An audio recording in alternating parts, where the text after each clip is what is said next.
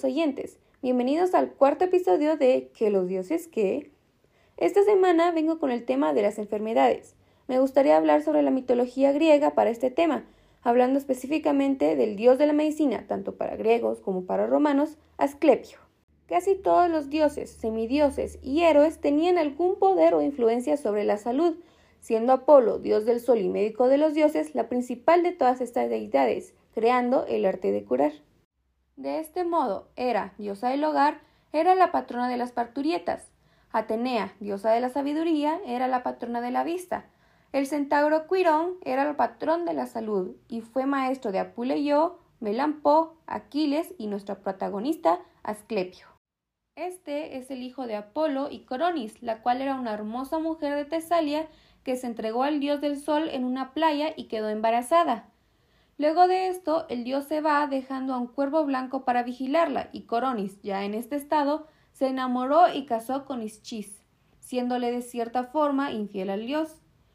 El cuervo, que por despistado no se percató de lo que sucedió hasta que fue muy tarde, fue con Apolo y le contó lo sucedido.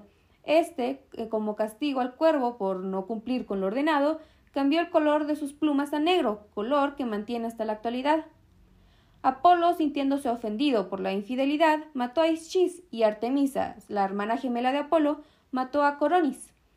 Antes de que Coronis ardiera en la pila funeraria, Apolo sacó de su vientre a Esclepio y sin saber qué hacer, se lo entregó a Quirón, quien educó al niño y le enseñó todo lo referente a las artes curativas, especialmente lo relativo a las plantas medicinales. Asclepio alcanzó tal habilidad que podía devolver la vida a los mismísimos muertos.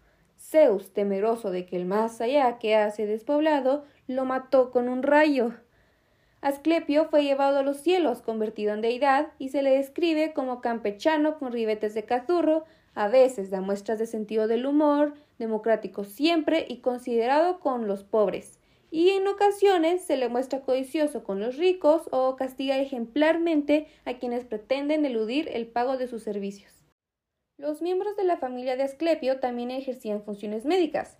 Así, su mujer, Epione, calmaba el dolor, su hija, Igea, era el símbolo de la prevención e higiene, su hija, Panacea, era el símbolo del tratamiento, su hijo, Telesforo, era el símbolo de la convalecencia, y sus hijos, Macaón y Podalirio, eran dioses protectores de los cirujanos y los médicos.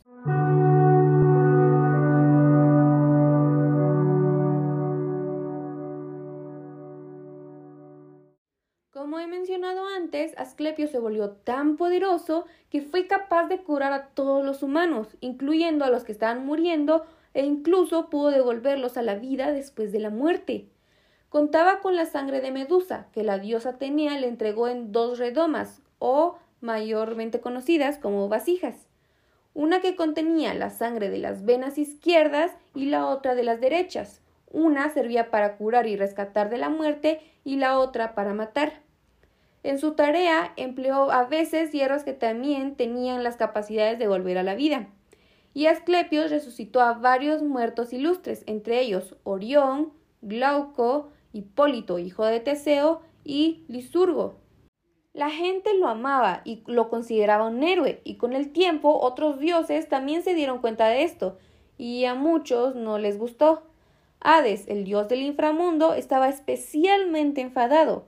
Él quería que las almas entraran en su reino, pero con Asclepio curando a la gente, cada vez morían menos personas, con cada vez menos almas que acoger en el inframundo.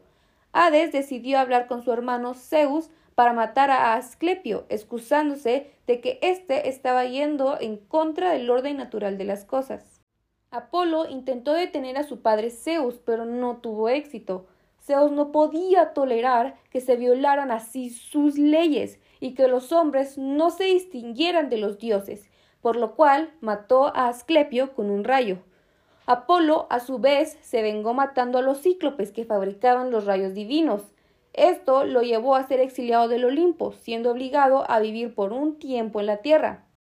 Pero así como el arrepentimiento de Apolo había permitido a Asclepio nacer, el de Zeus le permitió resucitar, y Asclepios quedó fijo en el cielo como la constelación de Ofiuco, conocida también como el sostenedor de serpientes hoy en día. No solo él, también sus hijos se vincularon con las artes curativas. Podalirio y Macaón fueron médicos en la guerra de Troya. Igeia fue la diosa de la prevención y Panacea la de la curación. Y también cabe recalcar que el juramento hipocrático comienza diciendo juro por Apolo médico, por Asclepios, Igeia y Panacea. Según dichos populares y varios textos mitológicos, la familia de Hipócrates, el llamado padre de la medicina, presuntamente descendía de este dios de la medicina griega. Hipócrates vivió en la antigua Grecia y es reconocido como el más importante expositor de la medicina antigua. También está el hecho de que quizás el símbolo de la medicina actual tenga su origen en el símbolo con el que se representaba al dios Asclepio de la medicina, que era una serpiente enrollada en un bastón.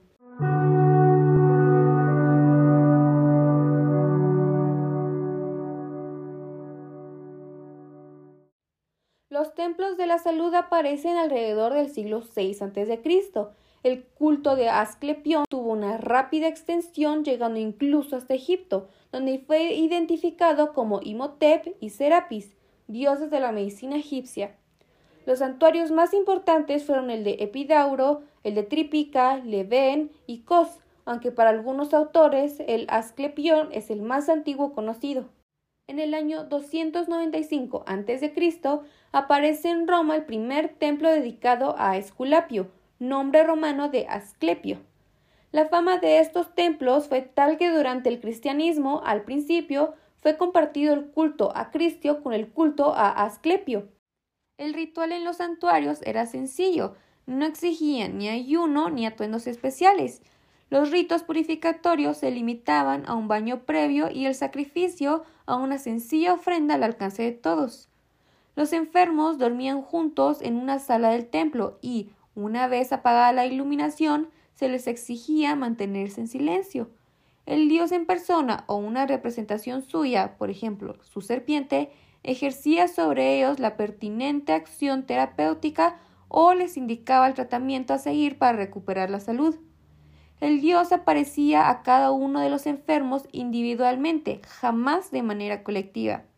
Se pueden encontrar antecedentes de la incubatio en el imperio hitita y en Babilonia, desde el segundo milenio antes y después de Cristo y posiblemente en Egipto.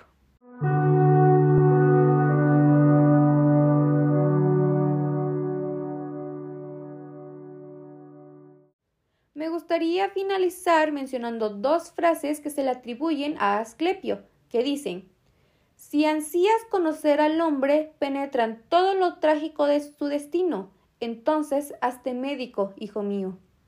Y tratar a la enfermedad es una ciencia, tratar al enfermo es un arte.